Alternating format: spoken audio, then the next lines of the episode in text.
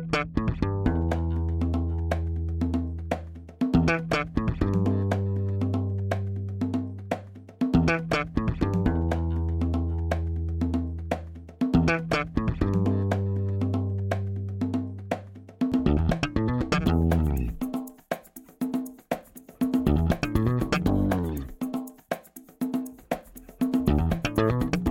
Este é o Tapa da Mão Invisível, podcast destinado àqueles que querem ouvir ideias que abalam sociedades e que não são ditas na mídia tradicional. Bem-vindo, Paulo Fux. Tudo certo, Júlio? Tudo certo, cara. Como é que tá essa nossa Porto Alegre, cada vez mais sossa, a nossa Havana do Sul? Cara, eu vou dizer que eu acho que tá melhorando, hein? Ah, é? Não, na verdade não, mas é que eu já cansei de dizer que continua comunista, essa cidade não mudou, então. Bem-vindo também, Thiago Bertelli. Tudo bem, cara? E aí, Júlio, tudo bem? Feliz de estar aqui de novo. Boa, que bom, cara. É muito bom te receber de novo aqui. Thiago, para quem não se lembra, o Thiago participou do episódio 20, o episódio sobre drogas, onde nós debatemos o tema dentro da visão liberal libertária é, como se trata esse, esse probleminha que existe na nossa sociedade, que são as drogas, né? Probleminha uh, pequenininho, Probleminha, né? coisinha, coisinha pouca. Mas assim, né, nós vamos falar hoje sobre esse nosso tema que muita gente pergunta, né, quem é que vai construir as estradas, né? Não, mas não é só essa pergunta, né? Não é só construir as estradas, como é que, como é que vai chegar lá na frente, né? Se a sociedade ficar sem Estado, como é que a gente vai chegar nesse ponto onde não tem a coerção, né? Onde tu não é obrigado a fazer as coisas? Vai sair todo mundo pelado na rua? como é que vai acontecer? Mas como é que vai se chegar lá? Né? Só parece interessante que o, o, católico ali, o cristão do Júlio, o primeiro exemplo que ele pensou sobre uma cidade de estado, uma cidade nudista. Isso me preocupa muito. Quer saber? Eu nem quero mais sociedade sem Estado. Se não fosse Estado, ninguém ia usar roupa, né? Exato. O Estado te obriga a usar roupa. Ai, ai. Antes de entrar no tema, eu só quero dar um recado pro pessoal que está nos ouvindo. Nós temos o nosso Apoia-se apoia.se barra tapa da mão invisível. O que, é o Apoia-se? Uma contribuição mensal, você nos ajuda a manter as nossas luzes ligadas e fazer o podcast funcionar. E com uma contribuição, pode ser de qualquer valor, mas com uma contribuição mínima de no mínimo 10 reais, você receberá o convite para entrar no nosso grupo do Telegram, o grupo do Telegram mais livre do Brasil e que não vaza mensagens.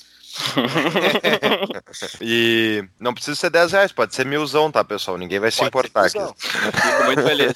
Fico muito feliz. 10, 10 já nos ajuda e você será convidado para participar do nosso grupo, né? Mas o tema, então, Tiago, hoje nós vamos falar sobre esse tema espizinhoso, como é que se chega lá numa sociedade. E existem várias, várias formas, né? De chegar nessa sociedade liberal, libertária, com menos Estado como é que é a possibilidade da gente chegar nessa sociedade via política, via o gradualismo? O gradualismo de fato funciona, essa porcaria? Eu acho que tinha que perguntar isso pro Paulo, eu não sou gradualista.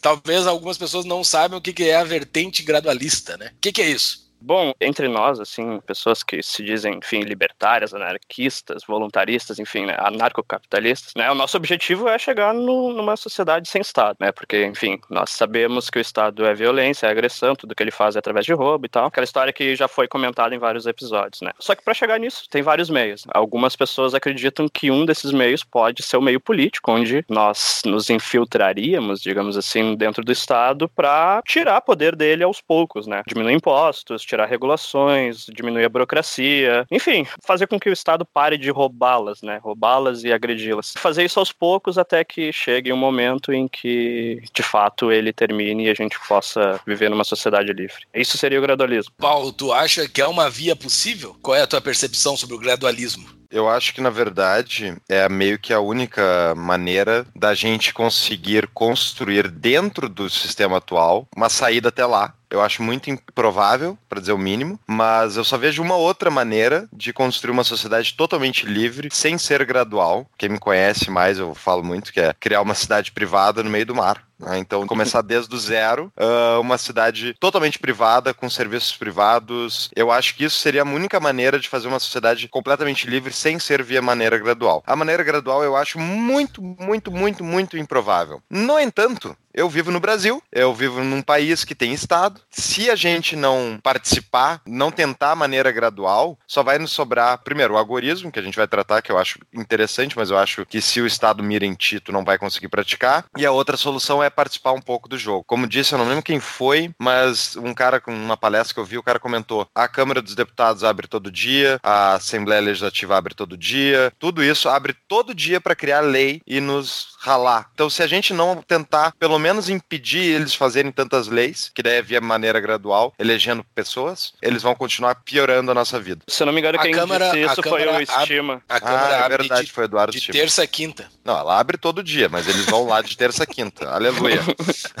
Aleluia que não é todo dia que eles vão lá. Eu te interromper, Thiago. Foi o Estima mesmo falando. É. Sobre esse modelo de a gente se retirar completamente do Estado, tá? Eu acho que antes da gente aprofundar em outras coisas, tu citou isso, acho que é interessante a gente falar, porque muito se discute dentro daqueles grupos de Facebook escambau, como é que vai ser essa sociedade libertária? As pessoas ficam desenhando é praticamente um planejamento de como vai ser uma sociedade futura planejada, né? Porque os caras, uhum. eles vão resolvendo problemas dentro da cabecinha deles de problemas que tu não faz ideia como resolver. Uhum. Eles ficam, ah, não, mas numa sociedade libertária, se acontecer um problema, a solução é essa, né? Uhum. Se acontecer um problema, a solução é essa. Mas aquilo me enche o saco demais, é muito chato aquilo. Perfeito. Mas eu vou dar um problema. Quero ver se vocês acham essa solução. Eu não vejo solução. Por exemplo, dentro da sociedade privada lá do Paulo Fux, ou seja lá de quem for, lá na Fuckstown, uhum. os barquinhos tudo ancorados lá num lugar de águas internacionais, morre uma pessoa. O que, que se faz? Como assim? Assassinada.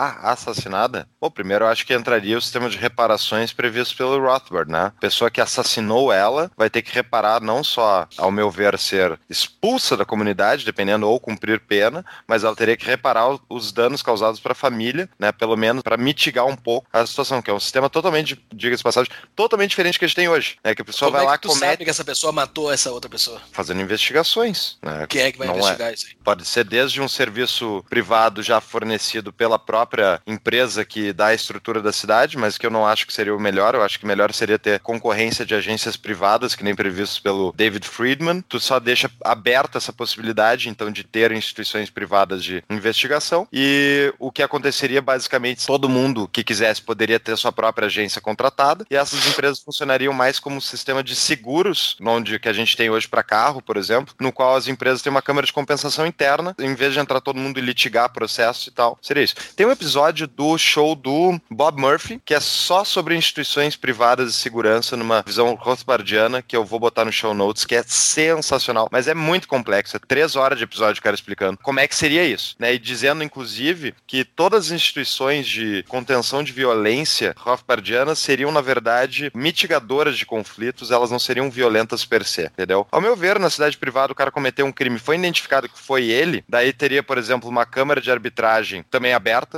né? Todo mundo pode ser árbitro. Esses melhores árbitros ranqueados pelas decisões deles, que teriam certamente uma certificadora privada que teria interesse de fornecer esse serviço. Os melhores árbitros poderiam compor, por exemplo, uma segunda instância para casos né, pra onde teria uma, uma necessidade de apelação. E se a pessoa fosse considerada culpada, ao meu ver, ela poderia ser presa. Ou, se for um crime de menor potencial de dano, ao meu ver, ele seria mandado embora da cidade. Mas no momento que essa pessoa chega nessa cidade, ela dá um de acordo nessas regras? Claro, ele assina o contrato social, o contrato social que nunca assinou e nunca viu e é dito que é, justifica toda essa putaria, desculpa a palavra, que a gente vive. Na cidade privada existiria sim um contrato social. E esse seria assinado, e ao meu ver é tipo um contrato, vou alugar um apartamento, tu, tu assina um contrato, dizendo, vou fazer isso, vou fazer aquilo, não vou fazer tal coisa. E a principal questão, ao meu ver aí, inclusive as regras de transição para filhos, né, que é o grande problema, porque tá, eu pai assinei, o que que acontece com meu filho? Bom, no contrato, pelo menos da Fuxtown lá estaria, teu filho até os 18 anos é responsabilidade tua, tudo que ele cometer, na verdade, tu é o responsável, e depois, aos 18 anos, ele tem uma opção. Ou ele assina ele o contrato, ou ele vai embora. E se ele não quiser ir embora, ele é retirado à força. Né? Removido né? fisicamente. Fisicamente, né? Meu lado um pouco ropiano, mas... O cara, e o cara tá no meio do oceano e ele tá sem barco. Como é que tu remove não, ele? Não, a cidade se encarrega de levar ele até um lugar pra ele... Não vai, tipo, largar o cara, agora tu vai ser comido é, Remove, mas remove com carinho. É, não, não é um voozinho de helicóptero do. Não é o Pinochet. Né? ah, não, importante comentar, né? O Pinochet é, virou até uma piadinha meio maldosa os libertários que o Pinochet pegava os comunistas no Chile, os generais levavam para dar uma banda de helicóptero e tocava o cara no meio do mar, né? Sem auxílio nenhum, enfim, matava o cara, basicamente assim. Boa resposta, Paulo. Boa resposta mesmo sobre cidades privadas sobre Fuxtown. Tá? Não, e só um parênteses aqui. No fim desse episódio, nós vamos ter um brinde para quem está nos ouvindo, tá? Fiquem até o fim, que lá no fim nós vamos ter um sorteio. É, não é para todos aí, mas talvez você seja o vencedor. Fica até o final. Talvez, é, exatamente. exatamente. Então existe brinde grátis. Tá, mas fora. Uh, tá, eu acho que a tua explicação sobre o assassinato, que eu acho que é o crime da última instância que pode ocorrer dentro de uma sociedade, tu explicou muito bem. Todas as outras explicações derivam dela, assim. Na minha opinião, é isso que esse é o mais difícil de se resolver dentro de uma sociedade, é o crime de assassinato, né? Acho que foi muito bem explicado. Mas existem outras formas, né? Porque talvez ainda a gente não tenha tecnologia ou talvez não tenha materiais, investimentos suficientes para se criar uma cidade lá no meio do nada para tu ir para lá. Existem outras formas, né? Deixa eu só fazer um comentário sobre esse negócio de sociedades privadas no mar, tá? Tem hoje, já existe o Seasteading Institute, que é do neto do Milton Friedman. Isso é muito legal de ver, né? Isso deve doer na alma dos Friedman como é que se fala, sei lá, assim, que é o Milton chicaguista, era, né? era chicaguista e tal. Daí o filho dele, o David, é anarquista, e o Patrick Friedman, que é o neto do Milton, filho do David, também é anarquista. E o Patrick Friedman, ele abriu um, o Seasteading Institute, que é tocado lá por um cara muito legal, que é o Joe Kirk, fez um livro que dizem que é sensacional, que eu nunca li, que é sobre sociedades privadas mesmo, no mar e tal, que é o objetivo deles é construir uma sociedade privada no mar. E a parada que eles fizeram, eles fizeram a parceria com um país que acredita que vai ser englobado pelos oceanos subindo com aquecimento global e tal, daí eles uhum. tinham aberto a possibilidade deles começarem a construir uma comunidade privada em águas rasas, né? Porque esse é o grande desafio de uma sociedade privada no mar. É muito caro tu construir uma cidade em alto mar, né? Imagina aguentar tempestade, coisas tem que ter quebra ondas, tem que ter uma é uma estrutura muito cara. Então o objetivo de começar pequeno começa em águas rasas, né, digamos assim, que fica dentro daí da jurisdição de um país, portanto precisa de autorização desse país para existir. E não deu muito certo até agora o projeto, ele meio que trancou, mas um casal de um cara que era um investidor de Bitcoin, ganhou muito dinheiro, e uma mulher tailandesa que se casaram, eles tentaram fazer justamente eles morar no mar na Tailândia tinham construído uma pequena estrutura, botaram lá na água e estavam morando lá. E eles falaram: não, a gente não tá fazendo nada de legal, a gente analisou todas as questões jurídicas e a gente vai pagar os impostos e tal, tudo, só vamos morar no mar ali, uma, um negócio, né, não declarado. Mas sabe que a marinha, a marinha tailandesa atacou os caras? Eles receberam uma, um aviso antes, fugiram e a marinha foi lá e pegou o barco deles e estão tentando acusar os caras de, eu não me lembro, tentando acusar os caras de, uh, não é traição, mas um crime assim, tipo, absurdo, tentando prender os caras. Assim, é, certo? nesse sentido, assim. E os caras fugiram, fugiram, um casal teve que fugir, porque a marinha tailandesa não aceitou que os caras ficassem no mar ali. Então, tipo, esse é o problema. Vamos construir uma cidade privada? Ok, mas como é que a gente vai chegar nessa sociedade privada? Ninguém conseguiu até agora. O outro problema da sociedade privada é, imagina assim, tu constrói uma sociedade totalmente privada, que é tudo que nós acreditamos que não faz mal, enfim, para outra pessoa, é liberalizado. Então tu vai ter, por exemplo, free bank, vai ter sistema bancário livre. As pessoas vão poder consumir drogas. Digamos tudo isso. Pois tu acha que os Estados Unidos vai deixar tu ter uma, uma comunidade que aceita qualquer moeda e vai ser, portanto, um, um ralo de dinheiro para lavagem de dinheiro, obviamente, porque o cara vai poder depositar grana do outro lado do mundo através de qualquer transferindo dólar, sei lá, e a gente não vai perguntar a origem disso. Não é a função do banqueiro saber se o cara tá trazendo dinheiro roubado ou não. Isso é função do, do sistema legal. E daí vai ter um ralo de dinheiro, de lavagem de dinheiro, possivelmente. O que, que acontece? Tu acha que os Estados Unidos vai deixar isso? A comunidade internacional vai deixar? Eles fecharam a Suíça. Eles fecharam a Suíça. Sério, quem tem dinheiro na Suíça agora tem que ser declarado. Os bancos suíços têm que entregar. E entregaram para a Receita Federal Americana dizendo se eles têm dinheiro lá ou não. E daí o cara tem que dar explicação. Se ele não tiver a explicação de como é que ele levou o dinheiro para lá, o dinheiro nunca mais volta para os Estados Unidos. Então esse é o problema de ter uma sociedade totalmente privada num mundo estatal boa explicação, sensacional. Mas uh, e se a gente não consegue chegar nessa sociedade completamente privada? Que ela é bastante complexa, é difícil de chegar. Eu, Como é... Deixa eu só dar mais um comentário sobre essa sociedade privada, que foi uma coisa que o Aaron Brook uma vez me contou uh, no almoço do pré-fórum. É, Fuxcast, vou falar rapidinho assim.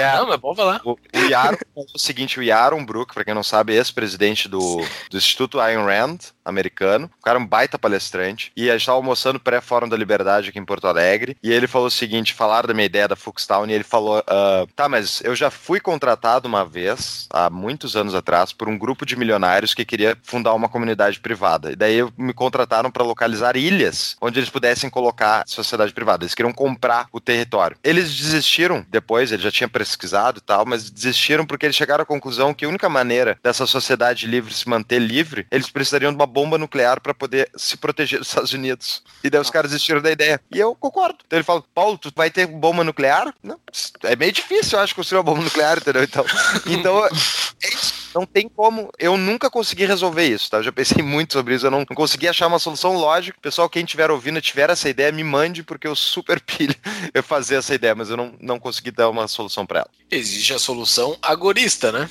que é não montar uma sociedade, resolver o problema da sociedade, mas resolver o teu problema, né? Resolver o teu próprio problema, resolver a tua própria vida, dentro da comunidade que tu vive, dentro das pessoas que tu vive, que é o que a gente cita no episódio 35. Sobre como a gente vai viver essa nossa vida dentro dessa sociedade que a gente não consegue fugir. Existe essa sociedade, o Estado está dado já, ele tem essa abrangência aqui que toca todas as terras fora da água do planeta, inclusive as, as águas eles conseguem controlar, não tem como conseguir fugir disso, mas existem pessoas que conseguem tocar sua própria vida, tirando o estado do seu dia a dia, mas principalmente que é o meu objetivo com esse podcast, como a gente fala lá no episódio 35, é tirar a ideia da cabeça das pessoas que o Estado está te ajudando em alguma coisa. O Estado ele tá te destruindo, ele não está conseguindo te ajudar em nada, ele está te destruindo. Então, se a gente tiver pelo menos a ideia de que o Estado não está te ajudando, tu consegue saber que o Estado está te atrapalhando, tu consegue criar esquemas, não esquemas, mas consegue criar formas que do teu dia a dia tu tira ele da tua vida, tu começa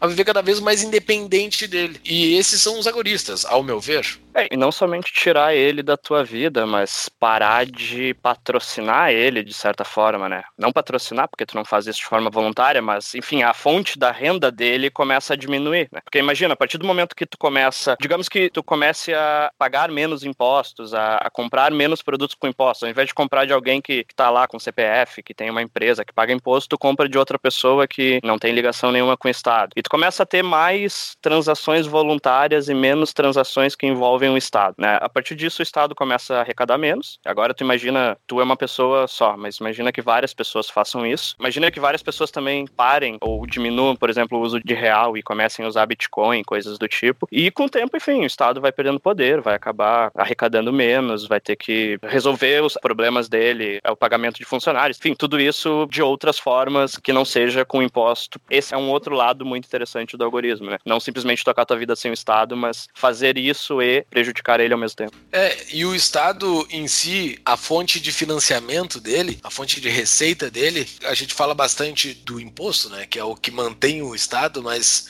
o que mantém o imposto é a crença no Estado, né? É, uma coisa depende eu, da outra.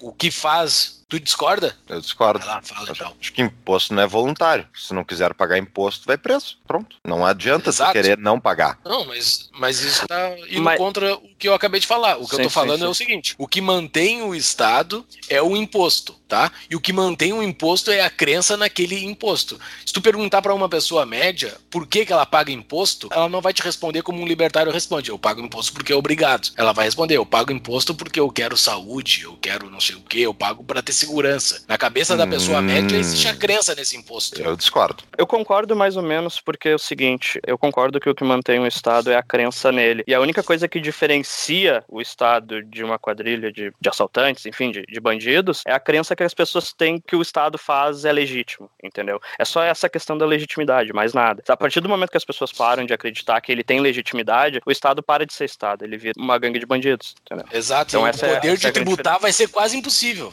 É muito difícil ah, conseguir tributar, daí tu vai ter que ir pra força mesmo. É, eu acho que vocês estão falando num cenário de ruptura completa. Se as pessoas agora, todo mundo deixar de acreditar que o Estado é algo necessário e partir então para a questão de desobediência civil, eu acho que eles vão descer o sarrafo.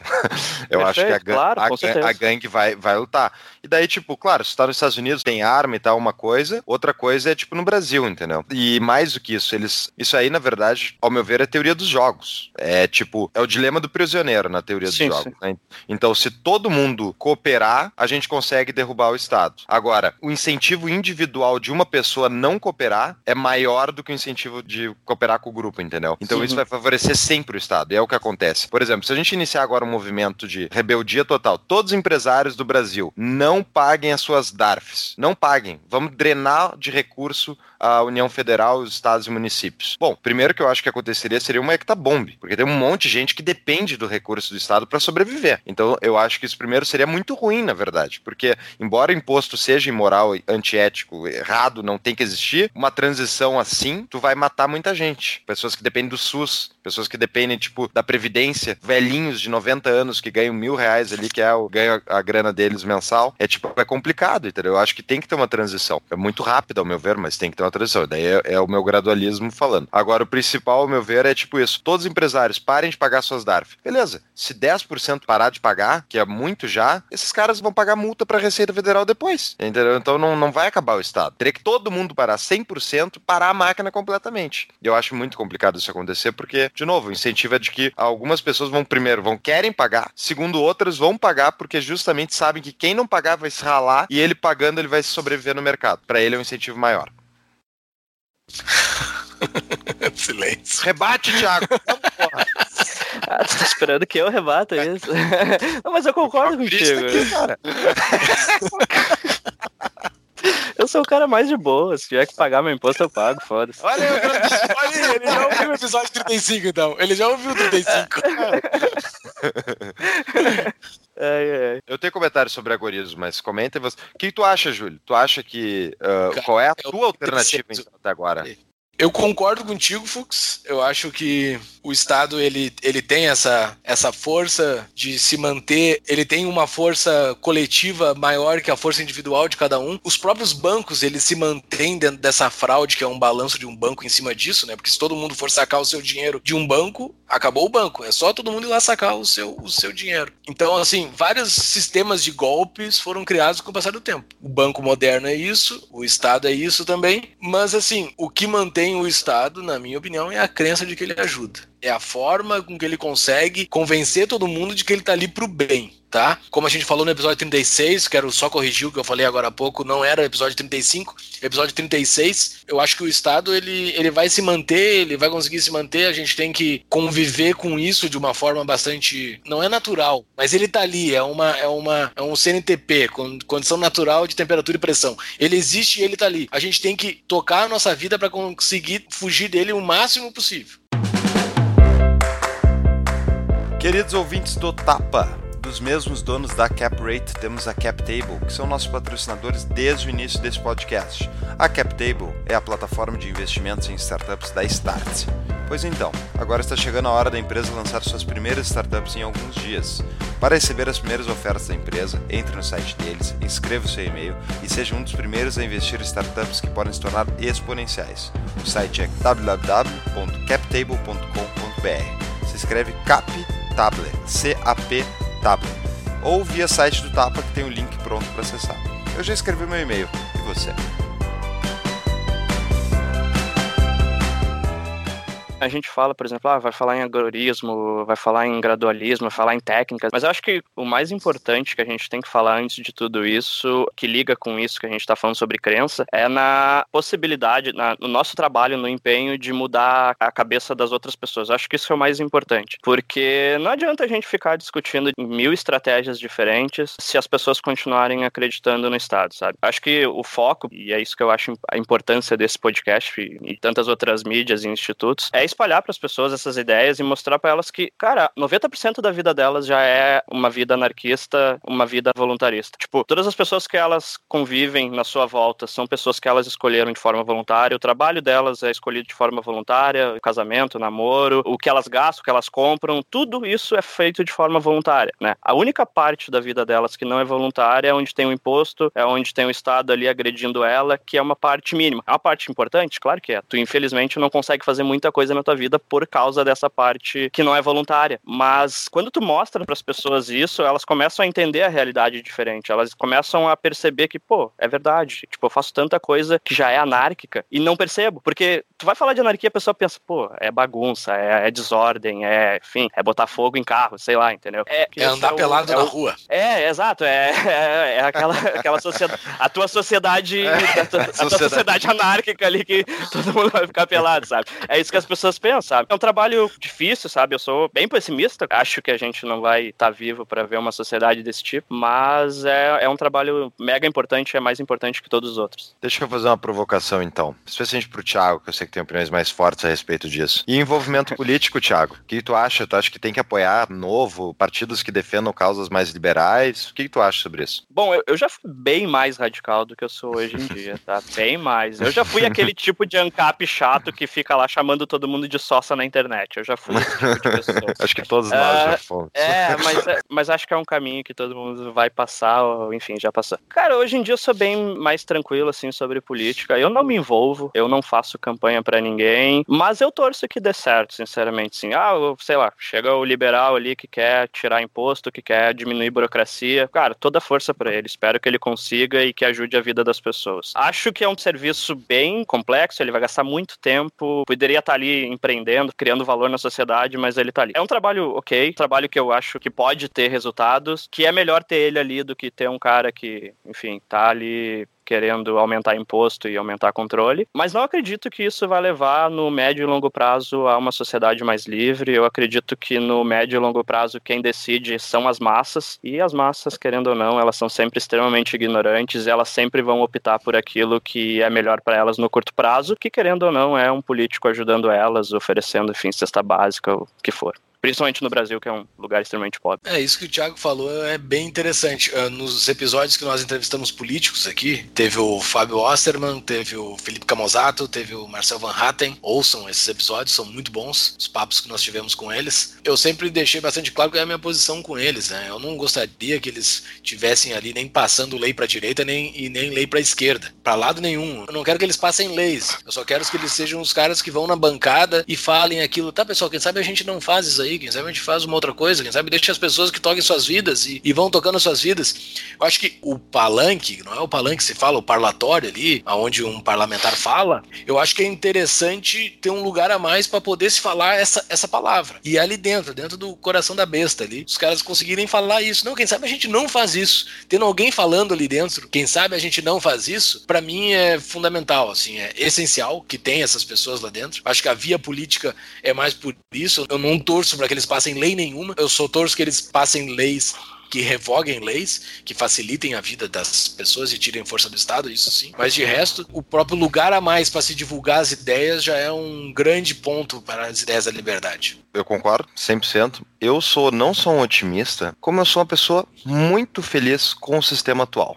Deixe-me deixe explicar essa frase polêmica, tá? Não, obviamente eu não gosto do sistema estatal, eu odeio o que ele faz com as pessoas e tal, eu acho que ele causa muita pobreza. Ah, só ouvir os outros 36 episódios episódio que eu falo. Agora, o que eu fico feliz é com. Primeiro, eu, como uma pessoa anarquista, que não acredita em violência como maneira para resolver os seus problemas e tal, que é a ferramenta que o Estado detém, a violência institucionalizada, eu adoro o momento atual dos últimos anos, dessa polarização completa que houve. Eu adoro que as pessoas estão se matando na internet, não pessoalmente, mas se matando na internet, discutindo, brigando, emperrando pauta. É isso. Eu acho que está sendo um momento de depuração da hipocrisia da sociedade. Eu acho que as pessoas estão sendo expostas naquilo que elas acreditam, a consequência das ideias delas. Então, por exemplo, na discussão que teve sobre a MP de, de armamento do, do Bolsonaro e tal, os senadores sendo achincalhados no Twitter, a caneta desescravizadora enchendo o saco, o cara fazendo discursinho depois no plenário. Os robôs do fulano vieram me incomodar. É isso, eu quero encheção de saco, eu quero que a vida deles torne um inferno. Eu quero que as pessoas que defendem ideias ideias estúpidas sejam confrontadas com as outras ideias estúpidas que existem e que as melhores ideias eventualmente vençam. Mas se não vencerem, não tem problema, porque tá parada a máquina. A máquina tá diminuindo em vários sentidos e o principal, assim, se a gente olhar o histórico da humanidade, eu sou muito feliz com o momento que eu tô. Pô, eu não Exato. queria ter nascido em nenhuma outra época da história da humanidade porque era muito pior. A autocracia, a discricionariedade do poder estatal era muito maior, era rei, era vassalo, era todo mundo em cima de ti e eles só não conseguiam cobrar mais imposto, porque eles cobravam bem menos, porque eles não tinham a capacidade técnica de cobrar mais. Exatamente. Só que aquele impacto daquele imposto que era cobrado era muito mais significativo do que era para nós, ao meu ver, pelo menos. Porque eu, tudo bem, pago imposto, é uma bosta, mas eu consigo pagar. Eu sei que o pobre não consegue pagar isso, me incomoda um monte, mas pelo tipo, todos nós seríamos pobres há 100 anos atrás. Exatamente. Todos nós. Mesmo no Brasil, a gente está melhorando gradualmente, ano após ano. Então, se voltar 30 anos na história do Brasil, hiperinflação era um horror, era um horror, era muito pior do que é hoje. Hoje o Brasil tá parado, tem um monte de gente sofrendo, tá um horror, mas não tem hiperinflação. Então, eu acho que eu sou primeiro muito feliz com a polarização, porque eu acho que isso emperra. Se existe um consenso, o consenso infelizmente vai ser pela média do conhecimento e vai ser pior. Se for um consenso é todo mundo aqui acredita em social-democracia, então vamos aplicar social-democracia. Seria esse o consenso. Mas não, hoje existe uma turba enorme de liberais e libertários enchendo o saco e movendo o discurso tipo para contra esse, esse ganho de curto prazo que no longo prazo é pior. Então existe no Brasil, pelo menos, está acontecendo isso. E nos Estados Unidos eu acompanho muito, eu gosto muito de política americana, eu acompanho. É a mesma coisa, tá? É a mesma coisa. O pessoal fica se matando online, fica discutindo. É toda semana tem uma guerra. Ótimo, ótimo. É melhor do que o consenso, porque o consenso seria pior para todos nós. Pelo menos para as nossas ideias, ao meu ver. Porque o consenso humano é querer se encostar, é querer que outra pessoa trabalhe por ela, que outra pessoa banque a tua vida. Teoria do mínimo esforço. Pessoas sem ética vão defender que outras pessoas têm que pagar a conta delas. E daí isso leva para o socialismo. Por isso que eu acho que o socialismo é meio inevitável, ele está na natureza humana. Enquanto não tiver uma pessoas com valores éticos acreditem que é imoral tu viver às custas dos outros, que é imoral tu mexer na propriedade alheia, enquanto isso não acontecer, não vai ter eleição de libertário liberal de forma maciça, a não ser por acidente. Então, para mim tá ótimo assim. Eu discordo só um pouco, tipo, ah, liberal, libertário tá ganhando muito espaço. Tá, ok. Se a gente comparar com quatro anos atrás, dois anos atrás, sim tá ganhando. Mas eu acho que isso acontece mais pelo momento de crise do que por mudança de pensamento das pessoas. Certamente tem mais liberal do que tinha quatro anos atrás, perfeito. Mas a maior parte das pessoas ainda votou em Bolsonaro ou vota em PT porque acredita assim no Estado, continua sendo uma briga de social-democracia de esquerda com social-democracia de direita e é a massa. Eu acredito que, sim, 80% das pessoas estão nesse bolo aí lutando, enfim, contra os outros e os liberais, libertários acabaram se filtrando ali no meio porque precisa resolver a economia e tu quer resolver a economia, tu vai chamar um liberal, tu não vai chamar alguém do PSOL para fazer isso. É verdade. E eu tenho outro comentário, eu concordo contigo, Thiago. Mas ainda assim, tem gente lá tem MP da Liberdade Econômica, tem claro, o Guedes, claro. comunista da Fazenda, e agora tá uma briga no Congresso, porque o Congresso tá com uma pauta reformista para mostrar que eles querem reformar em vez do Executivo, tá uma briga de ego para ver quem é que vai liberalizar o Brasil. Meu Deus! Meu Deus! É, é, não dá certo, mas meu Deus, que sensacional! É, mas é assim, ó, isso a médio prazo eu acho que não vai ser tão bom assim para nossas ideias, porque pega, por exemplo, a reforma da Previdência agora. Tem uma reforma ali que, que realmente resolve os problemas. Não, não resolve no, no geral, porque a gente sabe que que resolve é cada um fazer a sua própria previdência privada sem o Estado. Mas resolveria o problema no longo prazo, colocaria ali alguns dispositivos de capitalização e tal. Isso é mandado para os políticos, eles retiram tudo, eles deixam da forma que eles querem, da forma que vai ser melhor para eles. E, enfim, o próprio Paulo Guedes já falou, daqui seis anos vocês vão ter que sentar e resolver esse problema de novo. Ou seja, tem ali liberal no meio tentando resolver? Tem, mas a maior parte dos políticos não estão ali para colaborar com essas ideias. E daqui cinco, seis, oito anos eu acho que pode acabar a onda virando, o mar virando e a gente vai ter outra onda aí de partidos tipo PT e outras coisas. Mas eu discordo, eu discordo porque o histórico brasileiro recente é contrário a isso. O histórico brasileiro desde o fim da ditadura e na verdade a gente viveu agora períodos da Dilma, lembraram muito da estatização da economia que houve historicamente no Brasil. E ela foi retirada, ela foi impeachmentada.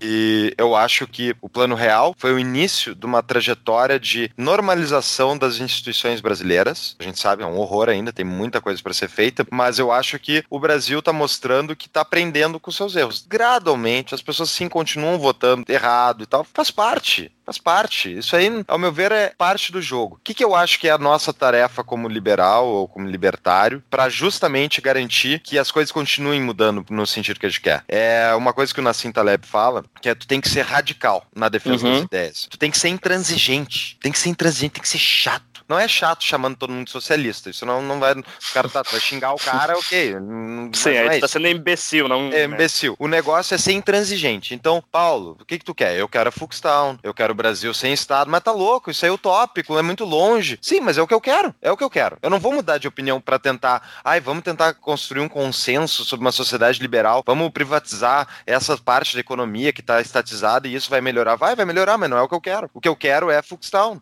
Eu sou chato, intransigente e eu vou defender as ideias. Por quê? Porque qual é o custo de eu defender as ideias corretas? É zero. O que vão fazer? Paulo, tu tá louco? Tu é anarquista? Sim, daí. Esse é o máximo que vou sofrer de consequência por defender ideias radicais e que são éticas, ao meu ver. Né? Então, eu acho que intransigência é parte do negócio, porque ao ser intransigente, bater na mesma tecla por 30 anos, olha, eu espero que é 40 anos, quando estiver ouvindo esse podcast de novo, que eu continue defendendo as mesmas ideias de forma radicais. Eu acho que muita gente eu já virei pro nosso lado por causa disso, entendeu? Eu sou consistente, nós aqui somos consistentes, porque a nossa lógica é consistente. Então, tu defender ou abrir mão de certos valores para tentar construir um consenso faz com que tu perca a consistência e isso leva a resultados negativos no longo prazo. Quero que daqui a 40 anos tu esteja defendendo ideias melhores. Se eu me escutasse cinco anos atrás, eu acho que eu sou um bosta comparado com o que eu sou hoje. Eu sempre torço, eu não quero ser melhor que ninguém, mas eu quero ser sempre melhor do que eu mesmo com o passar do tempo.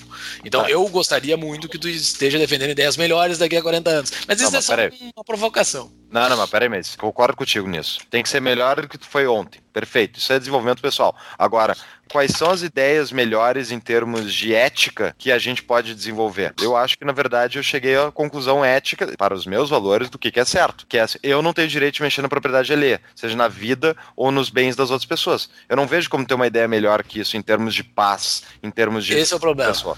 Esse é o problema. Assim, isso, isso eu gosto de sempre botar essa, essa ponderação de tudo que eu falo para quando eu falo para alguma pessoa, e eu não sei se eu já botei essa ponderação aqui no podcast, então botaria agora. Tudo que eu falo não é uma doutrina nem dogma. Não há uma verdade absoluta disso que nós estamos falando aqui. Eu espero que com o passar do tempo nós vamos achar soluções melhores. Isso que nós estamos falando aqui hoje, pelo menos eu tô falando por mim, isso que eu tô falando aqui hoje é o melhor que eu encontrei até agora. Mas com o passar do tempo existirão melhores ideias. Até então, eu não achei nenhuma ideia que refute a função da propriedade privada como a melhor ferramenta para a resolução de conflitos que existe. Então eu vou ser radical na defesa da propriedade privada sempre, até alguém me convencer de que isso não esteja errado. Eu vou estar sempre aberto para discutir ideias. É, isso, isso é uma ponderação que eu sempre falo, eu sempre deixo bastante claro que não é um dogma, isso que eu defendo. Acho que isso tu tá certíssimo. Eu também estou disposto a ouvir, não tem problema nenhum, tá? Eu sempre procuro ouvir, na verdade, mas até agora não surgiu nada melhor e eu acho digamos, muito improvável que surja uma ideia melhor que para eu mudar meu pensamento. Na verdade, eu acho que o que acontece dos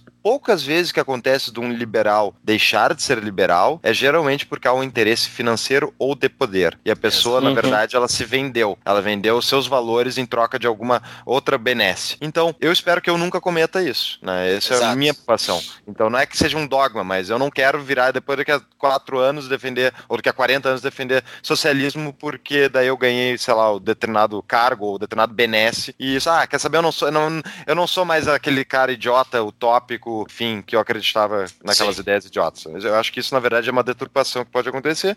E a gente vê, né? Por aí acontece, acontece raramente. bastante. Assim, pouco. Ocorreu pouco, mas ocorreu, mas ocorreu pelo menos desde a época que a gente achava que a Aécio era de direita e o pessoal fazia campanha para Aécio na rua. Muitos a gente pensava que eram liberais, não eram liberais, né? E, mas eles já, já, eles já não eram liberais na sua origem. Mas um uhum. ponto que é fundamental dessa tua ideia, tu mesmo me contou uma vez sobre, eu não sei se é um parente teu, alguém que falou, que tu defende radicalmente, e eu defendo também, a privatização de tudo, inclusive de hospitais, das coisas mais básicas da nossa vida. Uhum. E daí a pessoa falou contigo e disse: Não, mas isso é um absurdo. Isso é um completo absurdo tu privatizar os hospitais. Mas privatizar a Petrobras é possível. Então, assim, no momento que tu defende o radical, no momento que tu defende o radical com consistência, por anos e anos, sendo bastante. Não é radical, é porque não é radical, é só porque não tá dentro da pauta mainstream. Mas não é, é nada de radicalismo nisso. É uma coisa bastante básica. Os nossos avós que viviam, pelo menos os meus avós que viviam no campo há 100 anos atrás, eles viviam praticamente no mundo ANCAP. Eles não tinham influência estatal em cima deles, eles não pagavam imposto, as regras eram definidas localmente. Era um mundo ANCAP que a gente tinha no Brasil, numa pré-era industrial, que é 50 anos atrás. Existia bastante no Brasil. Os nossos pais viveram isso, pelo menos os meus. Então, assim, não é algo radical, é algo normal. As pessoas tocando a sua vida, cuidando da sua propriedade e definindo as regras dentro da sua comunidade. Cada comunidade tem as suas regrinhas próprias ali, sem estar escrito em lugar nenhum. Mas, tá, isso foi só para explicar esse tema de radicalismo. Não é tu defender o radicalismo, é tu defender a coisa certa. Porém, dentro da sociedade hoje, dentro do mainstream que existe hoje, dentro do padrão de discurso que existe hoje, tu defender isso é radical. No momento que tu defende isso, que é a teoria da Chanel de Overton, que nós já falamos várias vezes aqui, o meio termo daquilo começa a fazer sentido pra pessoa. Então, assim, tu defende aquilo com unhas e dentes. Eu quero isso, eu quero isso, eu quero isso.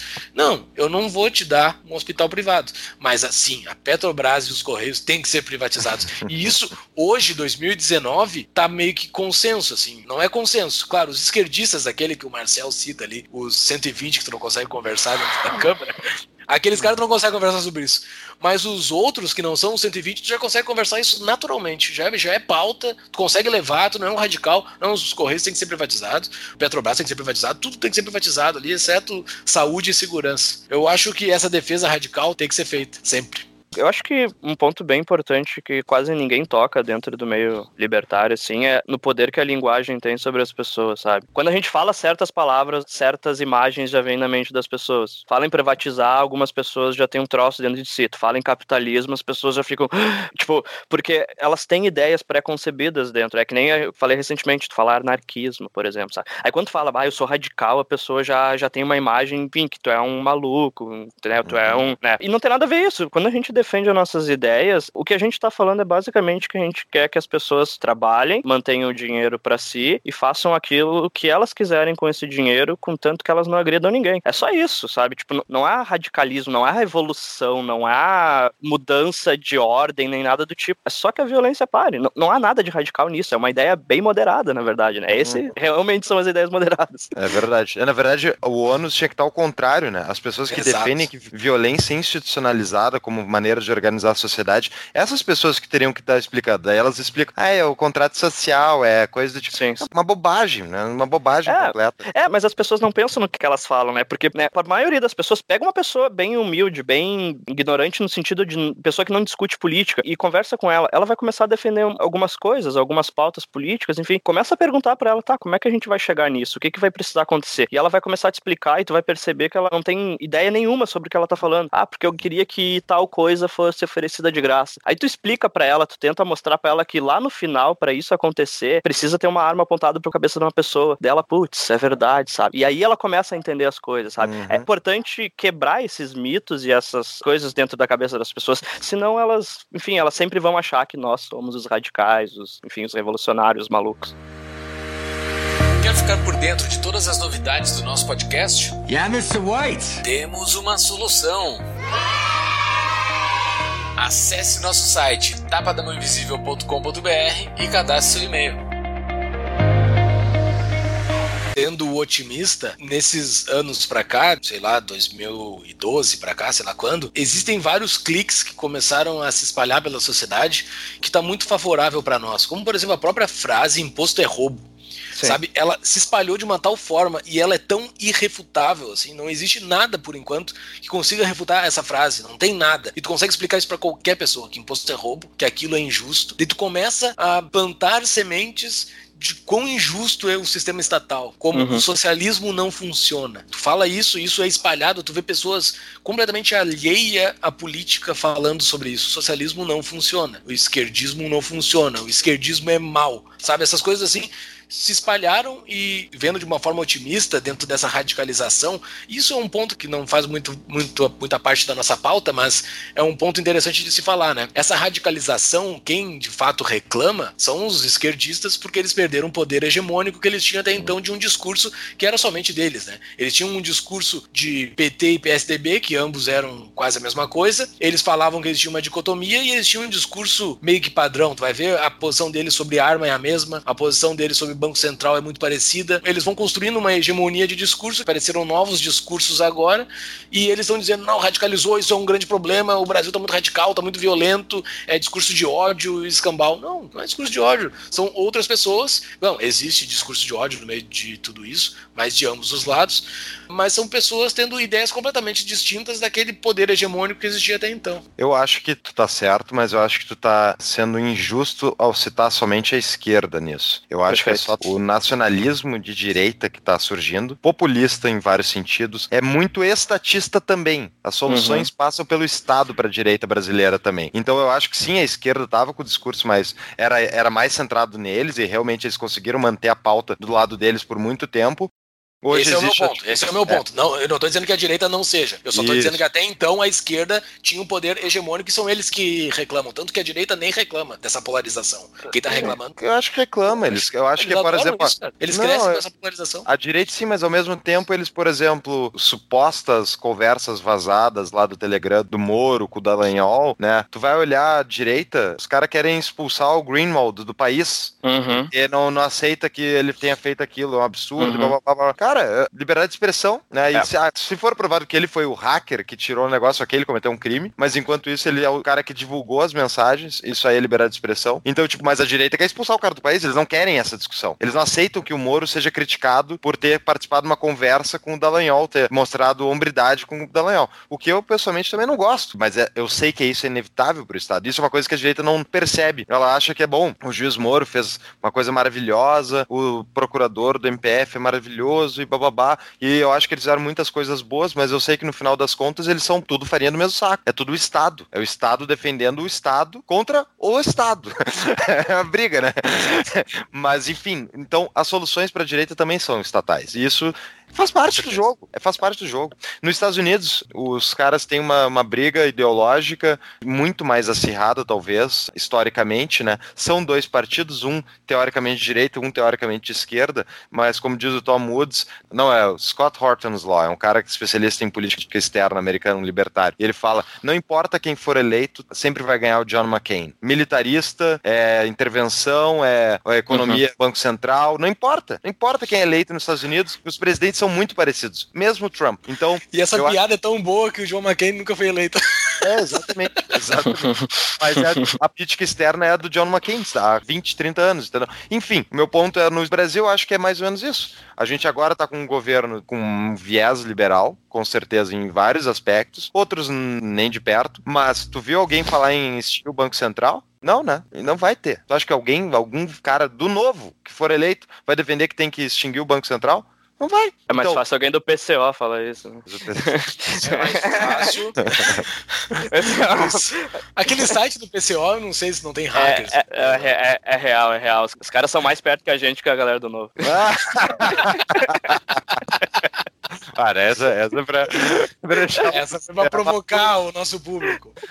Mas o Banco Central, assim, a minha crença, tá? Voltando para a solução da sociedade libertária, o Banco Central, eu acredito que não vai entrar alguém lá dentro e acabar com o Banco Central. Eu não, eu não vejo isso sendo possível dentro dessa, desse nosso mundo Brasil de hoje. Tu vai deixar o Banco Central obsoleto da tua vida. Tu vai deixar claro. ele com poucas forças em cima da tua vida. Com o passar do é. tempo, surgirão e estão surgindo ferramentas que vão deixar o Banco Central obsoleto da vida das pessoas que conseguirem sair disso. Não é todo mundo, muita gente vai ficar vinculada a isso, mas bastante gente vai conseguir se desvincular. Eu acho que se a gente podia, para encerrar o nosso episódio, a gente podia puxar o que, seria a estratégia de cada um para chegar num mundo libertário, seja para ti ou para sociedade, cada, vocês falem por vocês, obviamente. Na minha opinião, o que tem que ser feito é o seguinte: você aí, indivíduo, ouvindo o podcast, você tem que ficar rico. Quem fica rico tem muito mais liberdade. Quem é milionário pode escolher ter moeda em vários países e daí tu não depender de um banco central, que é o caso, por exemplo, de quem tem só dinheiro no Brasil. Tá atado lá, tá amarrado com o presidente e com quem ele botar no Ministério da Fazenda e quem ele botar no Banco Central, independentemente da tua vontade. Agora, se for milionário, tiver conta em vários outros países, tu pode escolher ter moeda em dólar, euro, ou, sei lá, dólar australiano, o que for. Isso é a minha solução pessoal. Eu acho que as pessoas têm que procurar ficar ricas. Óbvio que não é fácil, mas eu acho que tem que buscar isso. E como nós, como movimento, enfim, o que, que eu acho que a gente pode fazer para contribuir para chegar nessa liberdade é divulgar ideias. É que nem o Thiago falou antes, é divulgar essa putaria que é esse sistema e que é horroroso e que maltrata as pessoas, especialmente as mais pobres. A nossa tarefa é ensinar para elas. E eu acho que não tem que ser ensinado isso de forma gratuita através de ONG, instituto. Isso até a gente comentou no outro episódio, no episódio 36, né, Júlio? Eu acho que tem que, tem que ser iniciativas voltadas para ganhar dinheiro. Então, tu tem que focar em ganhar dinheiro e, ao mesmo tempo, divulgar as ideias, que é, por exemplo, o que a gente faz aqui nesse podcast. A ideia é ganhar dinheiro e é também divulgar as ideias. Então, caso os dois, faz o teu projeto para isso. Tiago? Como eu falei antes, eu sou bem pessimista, tá? Acho muito difícil chegar num ponto em que o Estado acabe. Infelizmente, ele detém a força, por mais que a gente crie tecnologia e tenha Bitcoin e pratique uh, ações agoristas, ele tá sempre ali. No momento que ele começar a perceber que tá perdendo dinheiro, perdendo poder, ele vai ser mais agressivo do que antes e, enfim, eu sou realmente bem pessimista. O que que eu gosto de pensar pensar, tá? E essa é uma abordagem que eu aprendi com um autor chamado Larkin Rose. Quem não conhece, procure, é um dos anarquistas mais sensacionais vivos atualmente. Procure não, né? Tu vai indicar o material, vai estar no show notes per Perfeito. O livro dele é The Most Dangerous Superstition, vai ter o link aí no show notes para quem quiser entender um pouco da visão dele. Mas ele fala o seguinte, e eu comentei um pouco isso lá atrás, pensa que tu já vive numa sociedade, ou tu já tem uma vida libertária, na verdade, uma vida anarquista. Tu vive a tua vida, tu faz as tuas, as tuas ações voluntárias, e tem uma parte ali de uma instituição que tá te agredindo, que tá querendo te roubar e tu tem que dar o teu jeito de escapar dela o máximo que tu puder. Ou seja, em vez de tu tá constantemente procurando viver numa sociedade voluntária lá na frente, tu já vive ela hoje em dia. Só que tu muda o teu mindset. Não existe mais o Estado. Existe uma gangue que tá constantemente me agredindo e eu tenho que me livrar dela, sabe? E aí entra a questão da espalhar ideias e mostrar para as outras pessoas essa tua visão e enfim, o máximo de pessoas que tiver pensando dessa maneira e agindo dessa maneira e, e se afastando do Estado, eu acho que é o processo gradual correto para chegar lá na frente. A minha posição, mais ou menos, inclui as duas de vocês. Eu acho que tem que ter a sua prosperidade própria, como o Fux falou, tem que correr atrás, mesmo dentro desse mar de porcaria que existe no mundo que o Estado acaba tornando. E a gente tem que encontrar formas de nos blindar do Estado. É uma solução bastante agorista, semelhante ao que o Thiago falou. Mas eu acho que com o passar do tempo, tendo uma solução bastante prática, assim, tipo a solução de se retirar do Estado, de montar uma cidade lá longe, distante de tudo isso, eu não acredito que isso seja possível e seja viável, assim, para uma quantidade significativa de pessoas. Talvez vai ser grupos pequenos que vão conseguir fazer isso. Vai ser permanentemente exótico. Isso nunca vai sair da fase exótica, porque vão ser poucas pessoas que vão conseguir fazer isso, se retirar. Mas eu acho que dentro da sociedade é possível fazer isso. Eu acho que se formarão grupos de confiança de pessoas habitando em lugares espalhados do mundo, porque hoje a nossa comunicação ela ocorre de uma forma bastante instantânea. Até um parêntese que eu me dei por conta esses dias, nós três que fizemos esse podcast, nós nunca nos encontramos pessoalmente desde que começou esse podcast. Perfeito. Eu acho que talvez, eu acho que a gente só se encontrou pessoalmente os três no mesmo local uma, uma vez, tá? Uma vez. Lá no negócio do Atlantis, que teve lá Isso. muitos anos atrás. Na, na posse da diretoria. Lá. Na posse da diretoria do Atlantis. Foi a única vez que a gente se encontrou pessoalmente nós três e nem pensava em fazer um podcast. Então, assim, a possibilidade de tu fazer coisas, tu gerar riquezas estando em lugares espalhados do mundo, é possível se criar comunidades completamente espalhadas, porque isso é a grande virada de chave que teve a humanidade. Até então as comunidades eram obrigatoriamente locais, tu fazia comércios com todo mundo, só que a comunidade, aquilo que tu identifica como teu, ele é local. Hoje em dia não mais. Tu consegue fazer grupos, ter afinidades, grupos de amigos espalhados pelo mundo. Isso vai surgir sociedades completamente desplugadas do físico, do aonde tu está encostando o teu pé no chão. Eu acho que essa é a possibilidade. Eu não sei se existe tecnologia suficiente para isso ainda, mas com o passar do tempo irão existir. E essa é a minha aposta no futuro. Sou um otimista. Muito bem, dois otimistas e um pessimista. É. Ah, vamos fazer uma votação. Nós somos uma é. democracia, tu perdeu. Agora vai ser imposto otimismo otimismo sobre ti, tá, Thiago? Vai ser obrigado a ser otimista. Pô, democracia, já escreveram um livro, isso aí não dá certo. Então tá, então a gente prometeu lá no início que a gente ia dar um brinde aqui, né? Ia fazer um sorteio de um brinde. Seguinte, pessoal. Fux, qual é o livro? É Rumo a uma Sociedade Libertária, do Walter Block. É um presente da LVM Editora, na né, editora lá do pessoal do Mises Brasil, que vai ser sorteado, então, para um dos nossos ouvintes. Como é que vai ser o sorteio, Júlio? Seguinte, lá no nosso site www.tapadamãoinvisível.com.br, lá na capa, é só baixar um pouquinho lá que tem um formulário de preencher nome e e-mail lá. Preencha o seu nome e e-mail e dentre todos os que preencherem e os que já preencheram, porque a gente já recebeu várias inscrições ali, pra gente ter esse nosso diálogo também por e-mail, todos que estiverem inscritos na nossa base de dados estarão aptos ao sorteio. E o pessoal do Telegram também vai estar apto a esse sorteio. Pra quem tá nos ouvindo agora, pode nos seguir nas nossas redes sociais, Instagram, Facebook, YouTube agora também e Twitter, para ficar sabendo da divulgação dos nossos novos episódios. Nos sigam também no Spotify, SoundCloud e iTunes Tapa da Mão Invisível. É só colocar Tapa da Mão Invisível, que é o que vai aparecer lá. E todos os nossos episódios, com show notes, inclusive os show notes desse episódio, estarão no nosso site www.tapadamãoinvisível.com.br. Era isso, pessoal. Algum recado final?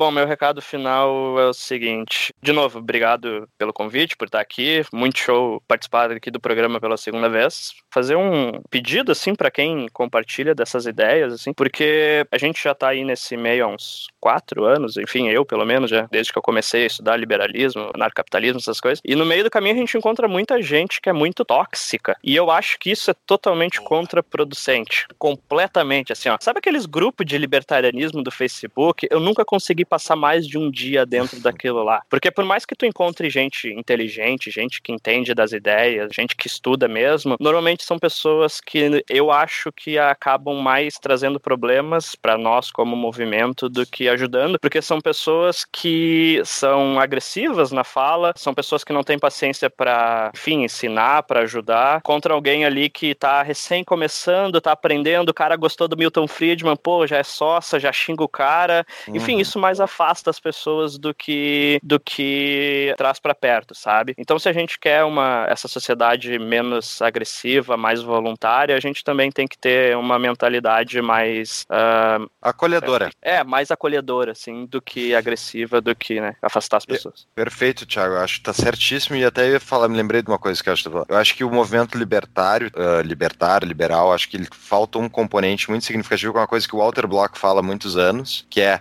tragam mais mulheres para o movimento. E, uhum. você, e se tem um incel aí uh, chato querendo incomodar a mulher, uh, deixa elas em paz também, porque eu já vi também muita, muita Muito. manifestação estúpida, estúpida contra a mulher. Agora é o seguinte: mulheres, eu acho que é importante dar uma floreada no ambiente, traz ideias novas, e é muito legal se os libertários, né, os heterossexuais, casarem com mulheres libertárias, né, e a gente povoar o mundo de libertários. Cada um põe aí 12 filhos, tá feito o negócio. Tô fazendo a minha parte. é,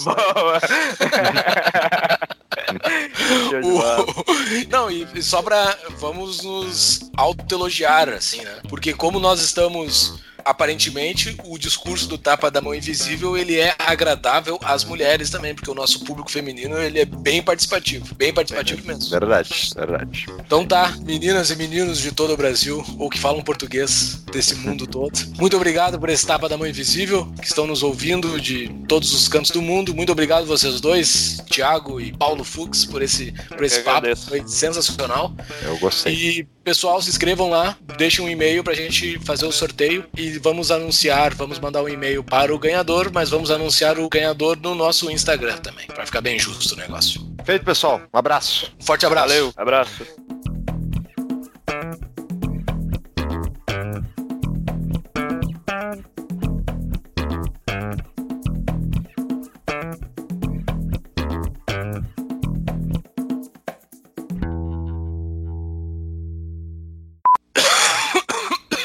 gripado aí, meu?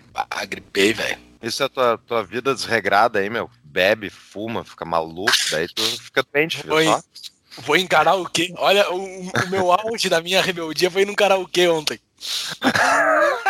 Cantar raça negra. Tu olha cantou? lá nos stories depois, olha lá nos meus stories ah, depois. Olha. Eu e a Paty cantando Raça Negra. Caralho, velho, tem que ver isso aí. Eu, a tua liberdade, a gente falou no nosso episódio O que vai pro ar agora vai ser o 36, né? Sim. É, esse seria em teoria o 37. Não, esse, eles não é, sabem se vai Esse a gente não 37. sabe quando vai ser. Mas, Mas o vai 36 ser- é o próximo. 36. Sim. 36 é o próximo. Ah, ok, tu tá te referindo a ele, então ok, entendi. Exato, me referindo a ele. Agora eu me esqueci que eu ia falar que a gente falou no episódio 16. Caralho, velho. Tá. Isso é muito Ah, maconha. não, peraí, mas eu não vou deixar, ser o Thiago editar isso. Parar com as coisas aí, tá usando coisa de... É, eu tô usando muita droga. tá usando muito karaokê. Tá, aquela merda lá. O Thiago vem... quando tá gravando. Esse Eu áudio nunca pode vazar, velho. Ai, ai. Vai, vai ficar aguardado aí. Quando vocês me demitirem, eu tenho umas armas.